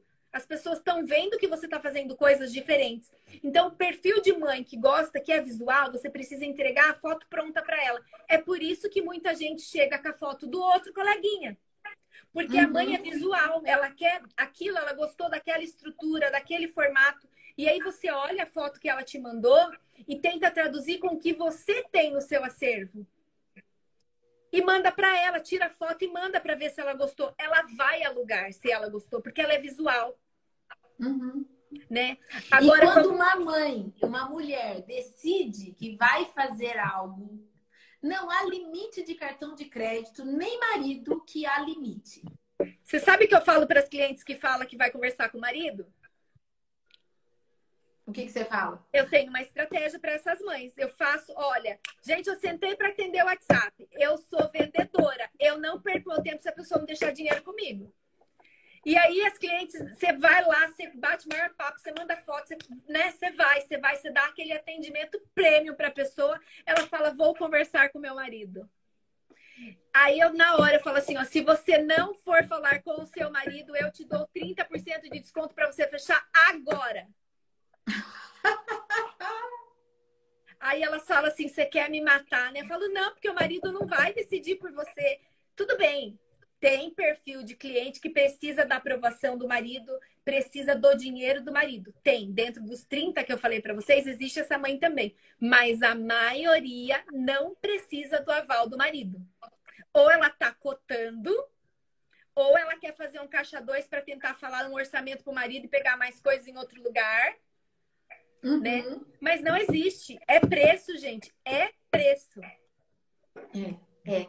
E, mas eu acho que até quando ela encasqueta, ela decide que é com você, não há o marido que vai decidir por ela. Não. Eu conversando com uma mentorada esses dias, ela falou que não foi nenhuma nem duas vezes. É uma mentorada que tem buffet, então os orçamentos são mais altos. Ela falou, não, nenhuma nem duas vezes, que a mãe vem e fecha a festa de 15 mil e pede para eu fazer a nota fiscal de 5. Porque ela eu decidiu. Sei. E daí ela falou, sabe, daí eu fico mal porque o marido conta para todos os amigos Tudo. que ele pagou cinco. Aí a outra família vem aqui e eu falo, não, era por parcela, acho que ele confundiu. Eu tenho uma cliente que fala assim: o marido dela não quer gastar, não quer gastar, acha que a decoração do buffet tá ok. E ela adora, ela ama, ela vai. Tanto é que ela vai fazer um tema agora super diferente. Aí é, o marido chega na festa e acha tudo lindo e se gaba, como se ele fosse o patrocinador, porque ele pagou o buffet que já estava tudo incluso. E ela fica bem quietinha, fingindo a plena. Sei, sei que pensa. Deixa eu pensar, deixa ter razão. Né? É o, isso, o né? Grilo falando que, que tem cliente que passa cheque, escreve cabeleireiro, manicure. Gente, é por isso porque que ela dá um jeitinho. Motel nunca está escrito, é, motel nunca tá escrito no cartão motel, é sempre restaurante ou outro estabelecimento. Sempre, jamais vai aparecer na fatura. Jamais. Né? Agora sim, como eu lido com os contratos? Isso, é. Eu entendo que. Fui alguém não entreguei no prazo. O que, que acontece? Como é que vocês lidam Toda segunda-feira a gente tem um cronograma para seguir. Então, a primeira coisa que é mandar uma mensagem para as locações do final de semana. Por quê? Porque por conta da pandemia potencializou muito parabéns em casa. Então, todos os dias a gente tem alguém cantando parabéns, fazendo festa. Né? Porque Sim. ainda temos família que vive completamente a pandemia, sem isolada, sem sair. Existe ainda, gente, essas pessoas. Então, tem locação. Aí eu tive que criar isso para eu não atrasar a locação de quem ainda vai alugar. Segunda-feira uhum. a gente uhum. manda essa mensagem, a pessoa tem até as 5 horas da tarde para fazer a entrega, porque se ela não entregar, vai comprometer o parabéns de outra pessoa. Então, quando ela se sensibiliza com a situação e se vê na mesma, ela faz o possível para cumprir exatamente com o prazo. Aí uhum. existem uhum. as mães e todos os percalços, né? É, ou alguém testa positivo na família, tinha muito agora nessa época. Ou, por exemplo, é, acontece alguma coisa, a criança ficou doente, já tive cliente de estar tá indo entregar e o carro quebrar e ela ficar desesperada, porque daí bate o horário de pegar filho na escola, aquele caos. Existem tudo isso. E aí cabe a você ser solidário com a pessoa ou não. Quando uhum. a cliente me liga e fala o que aconteceu, eu falo para ela: não tem problema, pode entregar até amanhã, até o horário. Olho se tem, se tem reserva das peças e deixo ela tranquila. Agora, quando eu vejo que é sacanagem da pessoa, aí eu falo: olha, você vai ter que pagar o valor adicional, porque eu alugo por diária. E você já está três dias com as peças, não tem como, né? Ou se tem locação, eu vou atrás da pessoa para ela entregar também dentro do prazo. Eu acho que tudo é bom senso e ter feeling do negócio. Você sabe quem é cada cliente que você faz a locação. É difícil você não entender a necessidade ou a verdade do cliente. Uhum, uhum. Também acho. Eu, eu acho que essa postura é bom senso, né, Dani? Quando ambas as partes têm bom senso, não tem atrito. É, exatamente. Então acontece muito. As mães sempre se enroscam na hora de entregar ou acontece alguma coisa. Mas uhum. decoradora, uhum. não, decoradora é, é, ela tem a mesma rotina. Então, segunda-feira desmontagem é isso e aquilo, ela sempre atrasa para entregar. E aí, às vezes, ela já quer emendar porque ela tem a mesma locação da mesma peça no final de semana. E, gente, não é assim que funciona. Tem que devolver e pegar de novo. Devolve tem que devolver. De é, a, precisa, a peça precisa dar entrada na loja de novo, precisa constar, precisa, né? Uhum. E às vezes tem uma tem outra mãe... pergunta aqui na caixinha. Oi? E às vezes tem mãe que espera você fazer uma composição para mandar a foto para ela de um determinado kit, por exemplo, né? Porque os atendimentos do WhatsApp são muito fortes. E aí a peça tá com essa pessoa, aí você tá sem uma peça e prendendo uma cliente.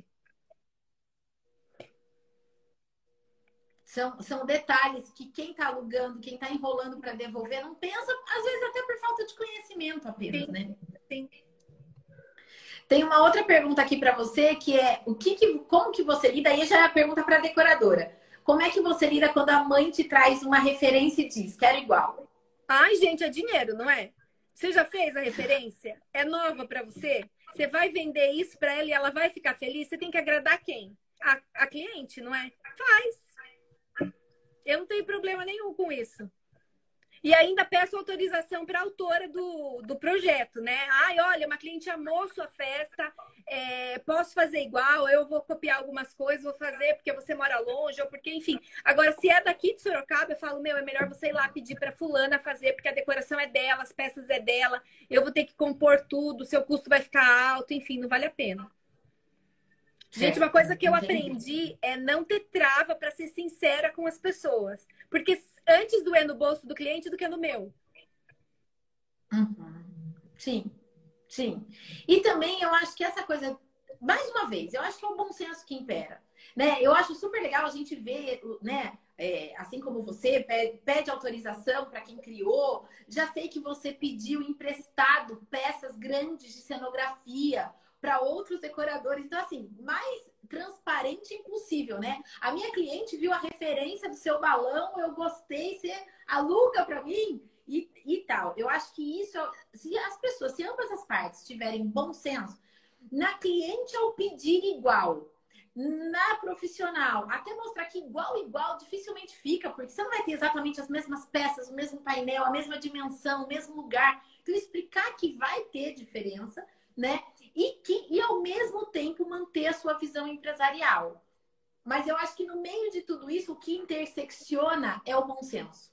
Ah, sim, sim, sim. Outro dia uma cliente falou assim, é, alguém perguntou para mim, a Betânia estava falando sobre isso, né? A primeira vez que encontrei com ela na feira, ela falou, mas Dani, você aluga tudo? Eu falei, alugo, e se não tiver, eu mando buscar. Se a cliente estiver disposta a pagar, eu não tenho problema nenhum, nenhum. Eu atendo a necessidade do meu cliente. Eu existo para fazer as vontades do meu cliente. As minhas vontades eu realizo nas minhas festas, em outras situações.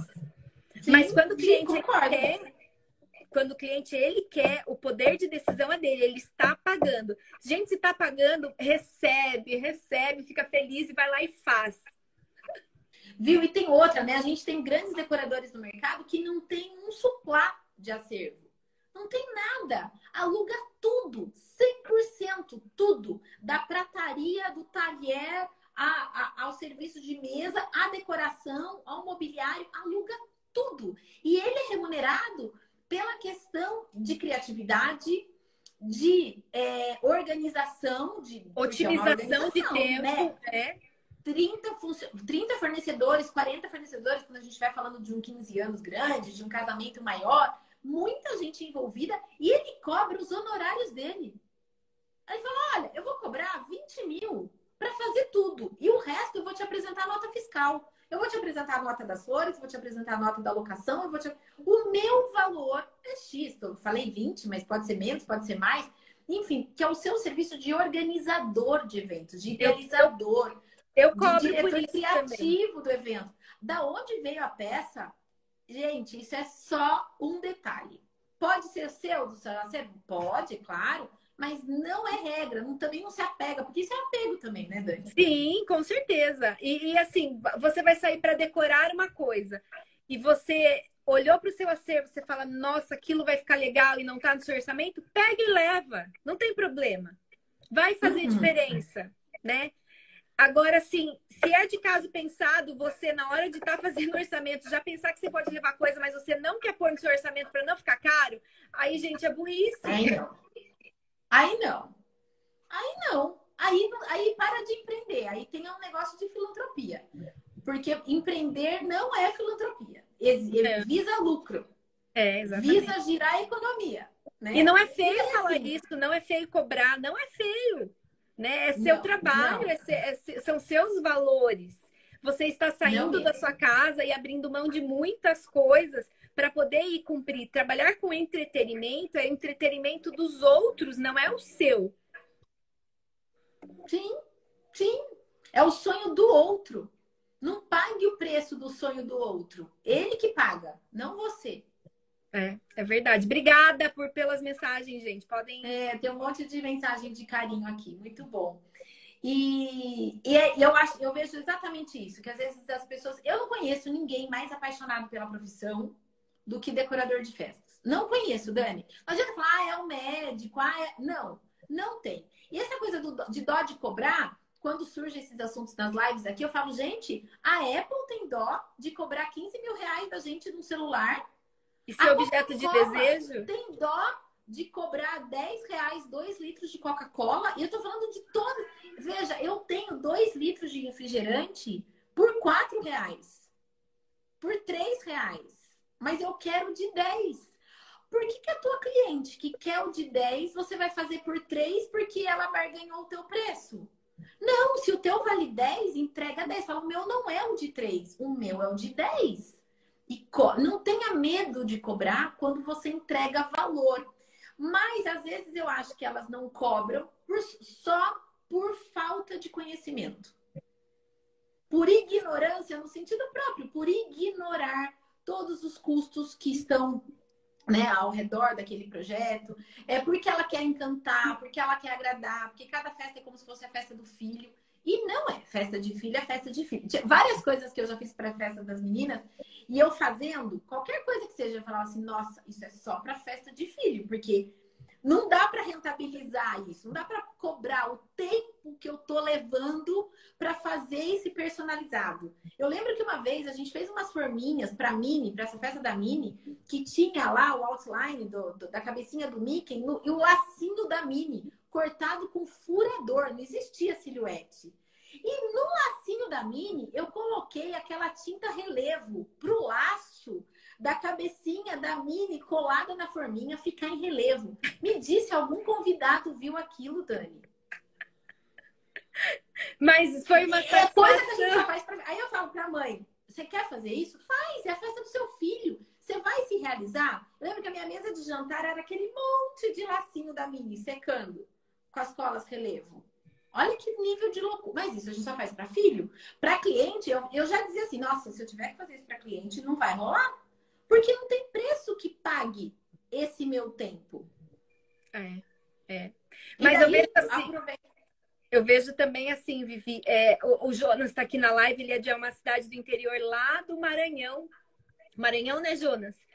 E é uma cidade pequenininha, assim, a, a, renda per capita da cidade é muito baixa e ele aluga, ele literalmente é um decorador que faz decoração com balões por 300 e poucos reais, né? E ele uhum. fabrica ainda as peças dele, ele cria movimento, mas dentro da região dele, da cidade dele, acontece muito isso no Nordeste, na região norte do, do, do Brasil. É, o decorador ele tem muito mais conhecimento que os próprios clientes, né? Entrou a minha, a minha cliente, que o marido nunca saberá o preço, entrou. Não cite nomes, Dani. Não Nunca citarei. Tem várias entrando e ela está aí no meio. Nunca contarei. é, e, e o, o, máximo que ele pode é interior do Maranhão. O máximo que ele pode cobrar já é esse valor que para nós é muito baixo, mas para ele não é porque faz parte uhum. da realidade da cidade dele. A cidade dele nem Isso. banco tem. Né? Todo mundo vive, a renda de lá é um salário mínimo. Uhum. Então, aí você. E esse é um outro cuidado, né, Dani, que a gente tem que ter quando a gente ensina outras pessoas. Eu tenho muito esse cuidado. Quando eu ensino precificar, por exemplo, eu ensino os fundamentos da precificação. E nas aulas eu falo, use isso de acordo com a sua realidade. Porque é fácil alguém chegar no mercado do eixo Rio-São Paulo e falando, uma festa dessa é a partir de. Não existe a partir de no interior do Maranhão. Não. E aí é fácil chegar a falar, cobre isso. Não dá? Não Mesmo porque ele não precisa cobrar isso. Porque a, a cidade é pequena, ele compra tudo mais rápido, né? Ele, ele tem que ir em 10 lugares, ele vai em 10 lugares em uma hora. É. Aqui, senhora, uma hora leva a decoração dele na moto. Isso, isso. A gente tem que ter caminhão. É outra realidade. Por isso que a gente, até quando vai ensinar, a gente tem que ter esse cuidado de que cada um tem a sua realidade. E aquilo que a gente ensina tem que ter valor para que a pessoa consiga aplicar na realidade dela e não na sua. Exatamente. Não replicar o que você faz, porque o que você, o que você faz está na sua realidade. Eu tenho certeza que se você falar o quanto você cobra de qualquer decoração top sua hoje, para alguém que tem o mesmo nível de trabalho, a mesma qualificação e tudo mais, mesmo tempo de mercado, em São Paulo, vão achar que você está trabalhando de graça. Mas por quê? É outra realidade, é outra estrutura de custos, é outro tempo eles vi, o timing deles é diferente do, do nosso. E ainda mais no Brasil, que a gente está falando que são vários Brasis, né? Então, a gente tem que respeitar. E até para gosto. Já escutei várias lives de grandes decoradoras falando assim: isso não se usa mais. Não existe. Aqui, nesse espaço, não, eu, não, eu não tenho essa frase no meu vocabulário. Não existe. Se na sua região ainda usa provençal, aqui não usa, tá bom? Mas se na sua usa, usa, tá bom? E seja feliz, se a sua cliente. De novo, a festa não é para o blogueiro.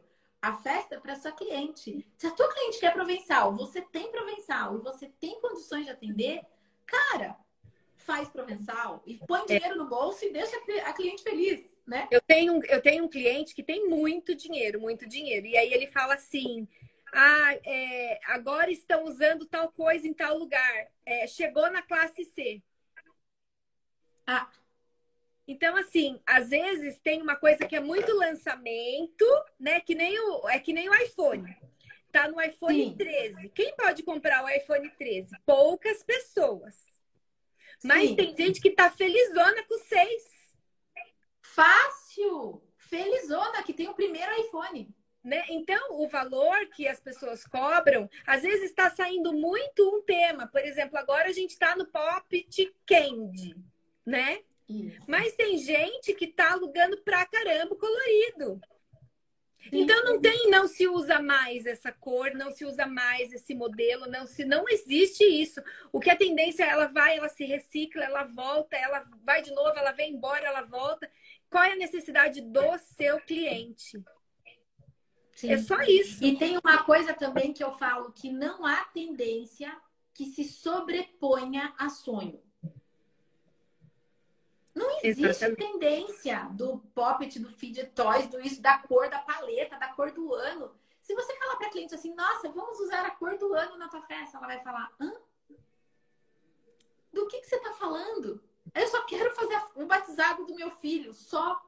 Mas mostre que você é antenada, que você tem noção isso, que é cor do isso. ano, né? E que isso, ela... mas, mas esteja preparada para atendê-la. É, é. E outra coisa com relação à realidade de valores, né, de cobrança e tal, o IPI do estado de São Paulo é o IPI mais caro que a gente tem no Brasil. Uma vez eu fiz uma uhum. compra na feira de móveis e era mais barato eu mandar a minha amiga comprar em Vitória e eu pagar o frete para vir para Sorocaba do que o IPI que eu ia pagar aqui de imposto do estado uhum. de São Paulo. Então, as outras pessoas também têm essa realidade. Tem coisa que aqui para nós que estamos em São Paulo é muito mais fácil de conseguir, embora o valor seja mais alto. Mas até um gazelle, um balão diferente chegar lá do outro lado do Brasil, ele tem um custo enorme que onera muito o valor. E mesmo assim, de logística. não consegue repassar isso para o cliente dela.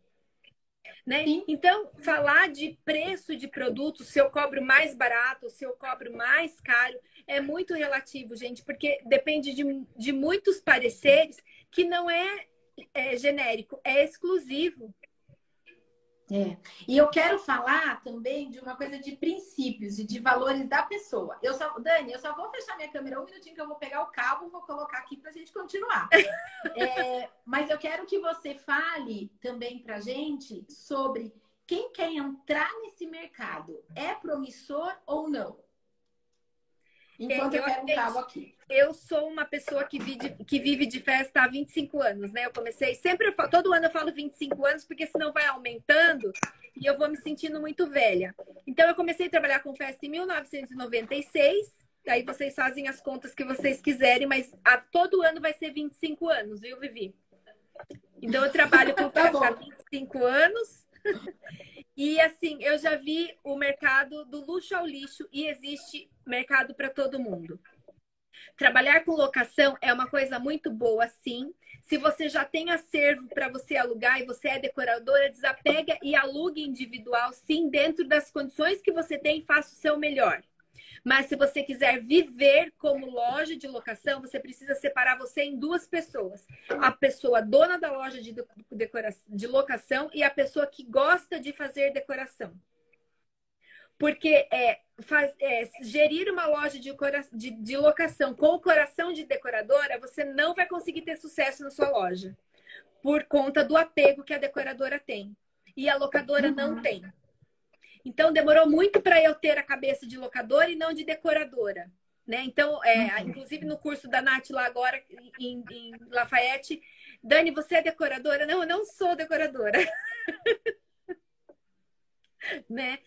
Mas você faz decoração? Sim, eu faço decorações né? Eu faço decoração, eu faço assessoria para festa quando a mãe não tem tempo, eu preciso contratar todos os profissionais, mas eu acho que eu alugo as peças e aí eu faço a montagem. Então hoje eu tenho serviço de montagem de festa, eu tenho serviço de frete para entrega das peças que a cliente entregou e eu tenho a locação, que é onde a cliente vai e faz a retirada.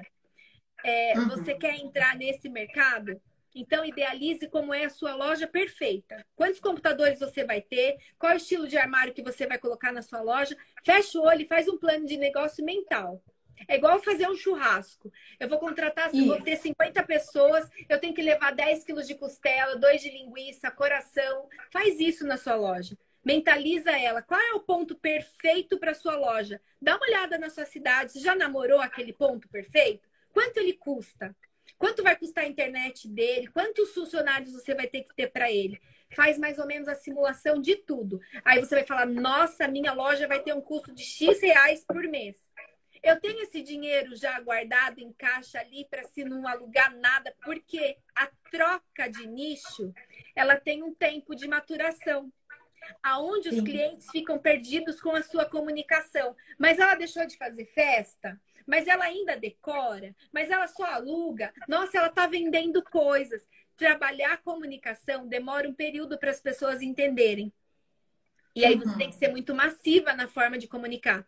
Então, assim, é, aí você idealizou a sua loja perfeita, vai caber no seu bolso montar uma loja e sustentar ela, então monta. Se não, gente, de verdade, continue informal, aluga o que dá, do jeito que dá, anota no papel mesmo, porque aí você não está preparado para aquecer, você não pensa como empreendedor e você não vai ter lucro. E tá tudo bem. Tá tudo Ficar, certo. tá tudo bem ter essa escolha do continuar do tamanho que é hoje. Porque cada um tem a, a, o conceito de sucesso, cada um tem o seu. Tem gente que para ter sucesso tem que fazer 20 festas por final de semana. Essa é a medida do sucesso. Tem Alisson! gente que a medida do sucesso é fazer um por- uma festa por mês. E tem gente Exato. que a medida do sucesso é poder viajar de jatinho para onde quiser todo final de semana. Então a medida de sucesso cada um tem o seu e daí você tem que trabalhar de acordo com a sua medida de sucesso. O que é sucesso para cada um? Então eu acho que cada um é um processo de auto, eu acho que empreender é um processo grande de autoconhecimento. Eu uso muito aqui a história do Ikigai. O que, que você ama fazer? O que, que as pessoas te dizem que você faz bem? Como que você pode ser remunerada por isso, né? Então, junta tudo isso e descobre se empreender é para você. Aí a gente volta na raiz do negócio, né? Porque às É. vezes nem é. E, às vezes, e teve gente, várias alunas, enfim, que falaram: eu não quero cuidar da gestão. Eu falei, então não empreende. Empreende no, no, no- negócio do outro, que você vai ser uma excelente empreendedora da linha de frente de outro negócio. Você vai ser remunerada Isso. por todo o seu esforço. Isso, e tá tudo bem, entendeu? Você não precisa se culpar ah, porque eu empreendi e não deu certo. Não, você não quis que desse certo. É. Porque a gente trabalha até dar certo, né, Dani? Se não deu de um jeito, vai do outro. Se não deu do outro, vai de outro. E a gente vai que vai. Na pandemia, a gente foi mexendo pratinho para passar por ela, né? Eu conto, nem, nem todo mundo sabe, mas assim, enquanto o marketing para festeiras nasceu, eu tinha vários outros negócios. Então era mais um. Aí em dezembro de 2019 eu me desliguei da faculdade depois de 20 anos para me dedicar à minha escola. Eu falo, agora vai. Em março veio a pandemia. E aí se não tem uma reserva? E aí? Porque aí quando a minha cliente parou de trabalhar, a minha potencial aluna parou de trabalhar, eu não vendo. E aí, então assim, empreender, gente, é isso, mas aí você decide se você vai trabalhar até dar certo ou se você vai mudar o rumo da vida também. E tá tudo bem mudar, né? Tá tudo eu bem. Olha, entrou aqui, a, entrou aqui a Úrsula. A Úrsula foi um presente que eu ganhei esse ano, viu, Vivi? Ela é, assim, uma superintendente, gerente, pá, do Correio no Rio de Janeiro. E ela tem uma visão de negócio e de gestão de pessoas como eu nunca vi ninguém. E a esposa dela é decoradora e ela está entrando agora, conhecendo melhor esse mundo de decorações, né, por conta da esposa. Mas ela, assim, olha, pense numa pessoa brilhante que começou como carteira. Olha só. Hoje, quem, Ela é assina, ainda empreendedora. quem assina o cheque é ela. Né? Outro- Eu tava no carro com ela, indo voltando para imersão da feira, e ela falando: não, mas como que tá o Sedex? Até domingo tem que ter não sei tantas mil entregas em tal região, não sei o que, não sei o que, não sei o que. Meu, a cabeça da pessoa para pensar em tudo isso, ela tem que ser uma gênia. Sim. Então, imagine ela potencializada usando tudo isso para ajudar no nosso mercado. Né? A gente pode contar com outros profissionais, porque às vezes as pessoas que trabalham com festa, que fazem decoração, elas não têm a mesma mente de quem já geriu empresa, de quem está lá. Igual você, que deu aula em faculdade há 20 anos e pegou na mão de muitos gestores que hoje são maiores que você, e você ensinou. Sim, sim, eu tenho, eu tenho aluno hoje diretor no Facebook. Diretor na GM, tudo nível de direção, altos cargos. Tem a Bia Botessi, que trabalha no Facebook, ela é diretora de marketing América Latina do grupo Facebook.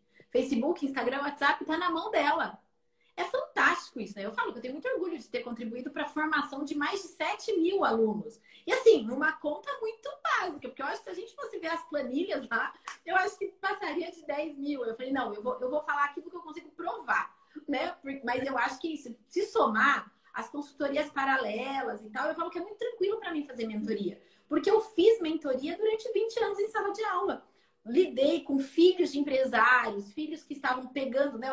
Estavam no processo sucessório e tal. Isso é fantástico. Eu, e você sabe, eu, eu, eu montei a escola porque eu acredito no empreender. O que eu escolhi foi um segmento que eu sou apaixonada, que é o de, de festas. Então, festa. eu uni a minha melhor habilidade com a minha maior paixão. E daí, na hora que eu juntei os dois, eu criei um negócio, né?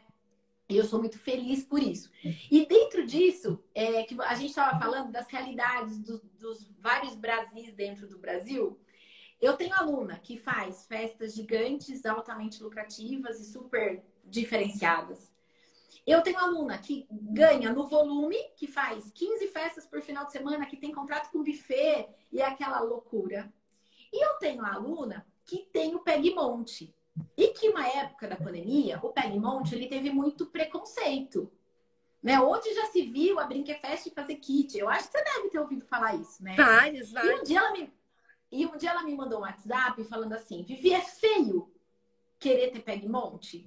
Querer fazer kit? Eu falei: não tem nada de feio. Se esse é seu negócio. Ela falou assim: eu vou te contar o porquê. Eu nunca tive festa de aniversário. Eu tive muito poucas comemorações do meu aniversário. A região que eu vivo tem um poder aquisitivo muito baixo. E o meu sonho, o meu, a minha realização está em ver o brilho no olho das crianças da onde eu moro. Olha a missão. Então não adianta eu falar que eu vou fazer festa de 10 mil reais, porque está longe da minha realidade e está longe do meu propósito. Mas eu posso. E daí ela veio me perguntar assim: eu posso ganhar dinheiro com isso? Eu falei, então, não só pode, como deve.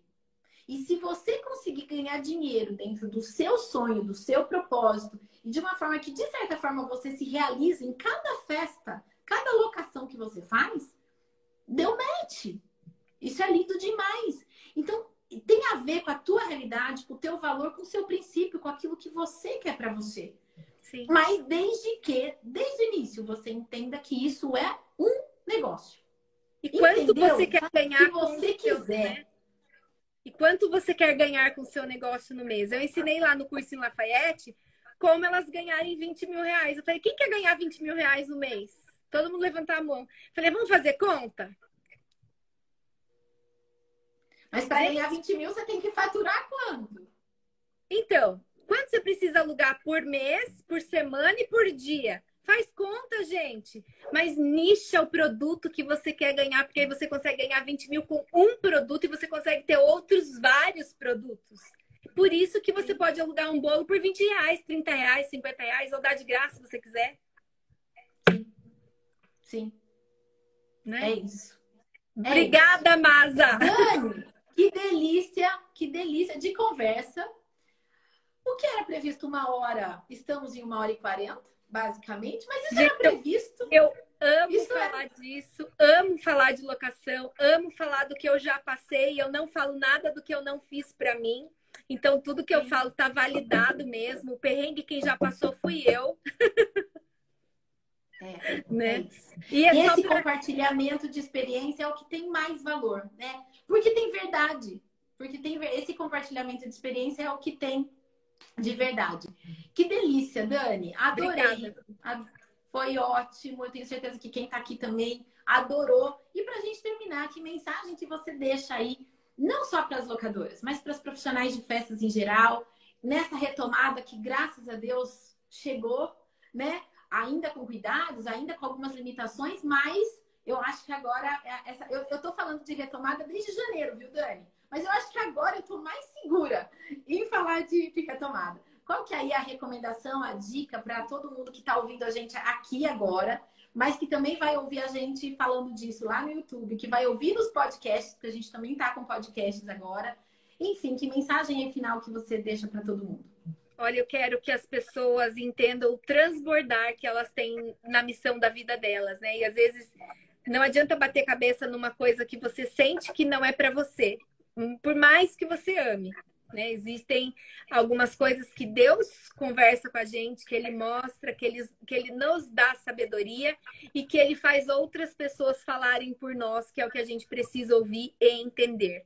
Mas eu falo assim, Vivi, semana é agora, quinta-feira, estou embarcando para a Expo Dubai, vou para a feira e eu quero que na próxima edição, daqui cinco anos, eu possa estar levando muitas outras pessoas comigo, empreendendo do mercado de festas, de falar, eu juntei dinheiro, eu mudei o meu posicionamento depois que eu ouvi você falando isso, eu quero estar com você.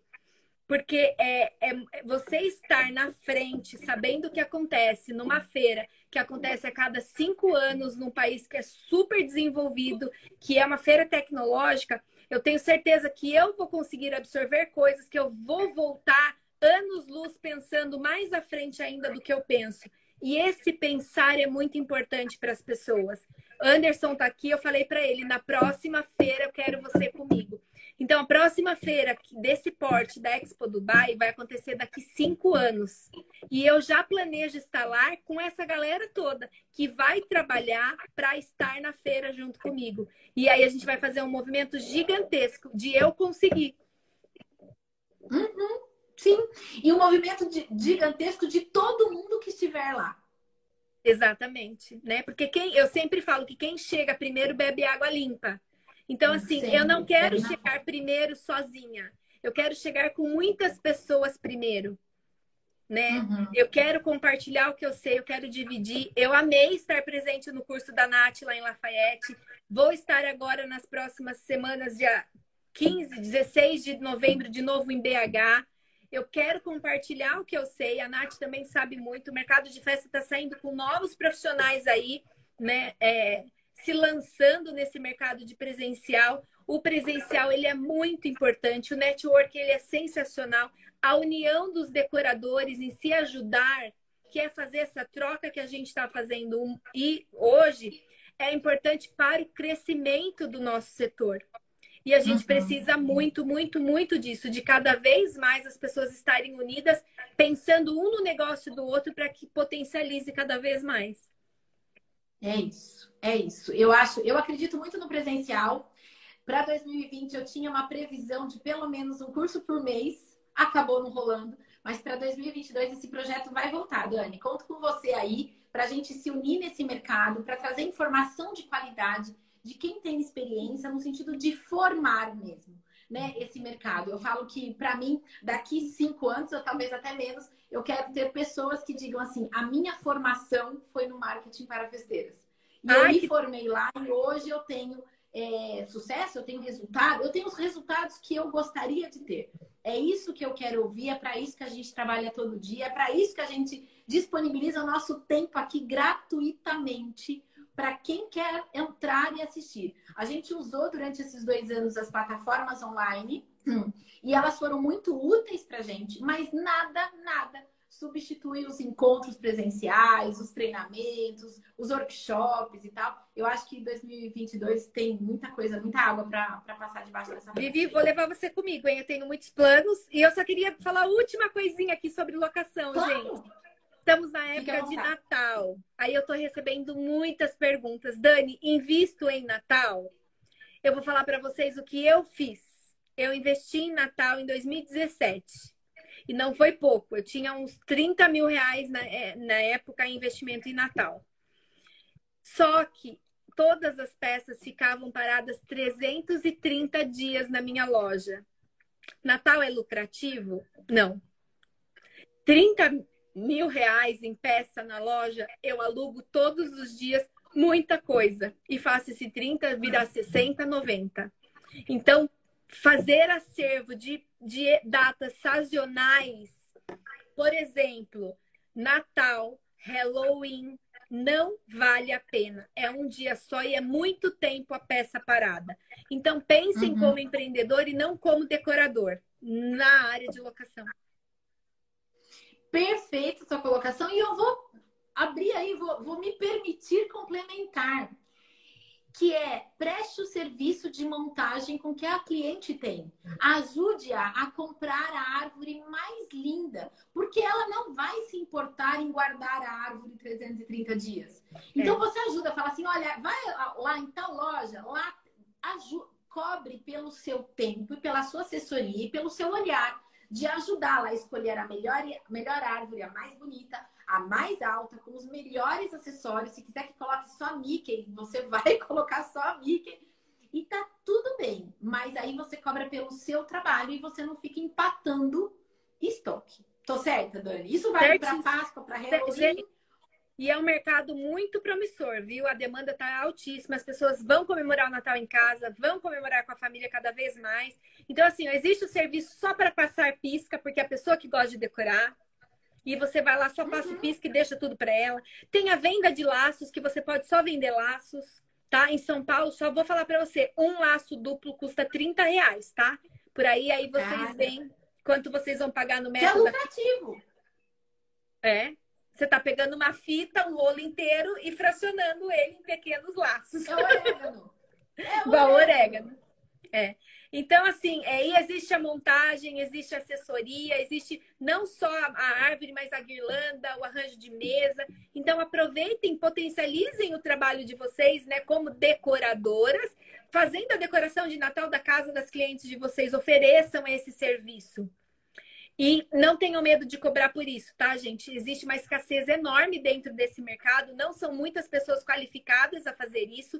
Entrar na casa de um cliente é uma responsabilidade tremenda, você não pode pôr qualquer pessoa junto com você. Então, tem preço, sim, por toda a segurança, pela paz e tudo mais.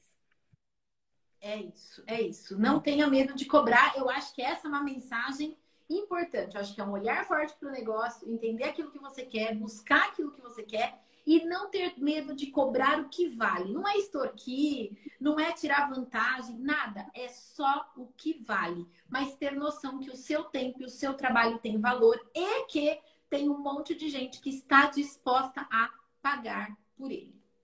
Com certeza. Com certeza. Cassiano, te amo! Giovanni tá aí, vai morrer de ciúmes. Dani, muito obrigada, querida. Você sabe que aqui é um espaço aberto. Depois eu, ó, já vou deixar você convidado aqui. Quando voltar de Dubai, vamos fazer outra para você compartilhar com a gente tudo que você viu lá de diferente, que você acha que vale a pena, que tem a ver, que dá match com a área de, de festas. Já fica aqui o convite. Quando você tiver uma brecha, fala, Vivi, tal dia, tal hora eu posso. E a gente abre. É, a live, esse momento ao vivo de interação é fantástico, mas a gente é, pode usar isso também como um momento de gravação e depois a gente distribui esse conteúdo. Então, essa semana mesmo, esse nosso bate-papo já vai para o YouTube. É, então, esse espaço é aberto. Toda vez que você tiver alguma novidade, venha, será muito bem-vinda. Obrigada, gente. Ó, depois, quem quiser assistir de novo desde o começo, vai estar salvo no YouTube da Vivi. A Vivi vai fazer podcast, vai estar no Spotify, né, Vivi? Sim, Spotify, Apple, podcasts. E daí, se quiser também, pode baixar, pode colocar no seu canal. Ah, Enfim, vou querer, lógico, quiser. vou querer. Vou querer, porque eu falei do Anderson, ele vai ter que saber. então tá bom. Beijo, gente, fiquem com Deus. Com a gente durante quase duas horas. Muito obrigada pela, pela presença. Sempre é muito bom ter obrigada, vocês aqui. E amanhã obrigada. a gente tem mais duas, duas convidadas também super especiais. Espero vocês amanhã às 20 e 21 horas, tá bom? É isso. Beijo, boa noite.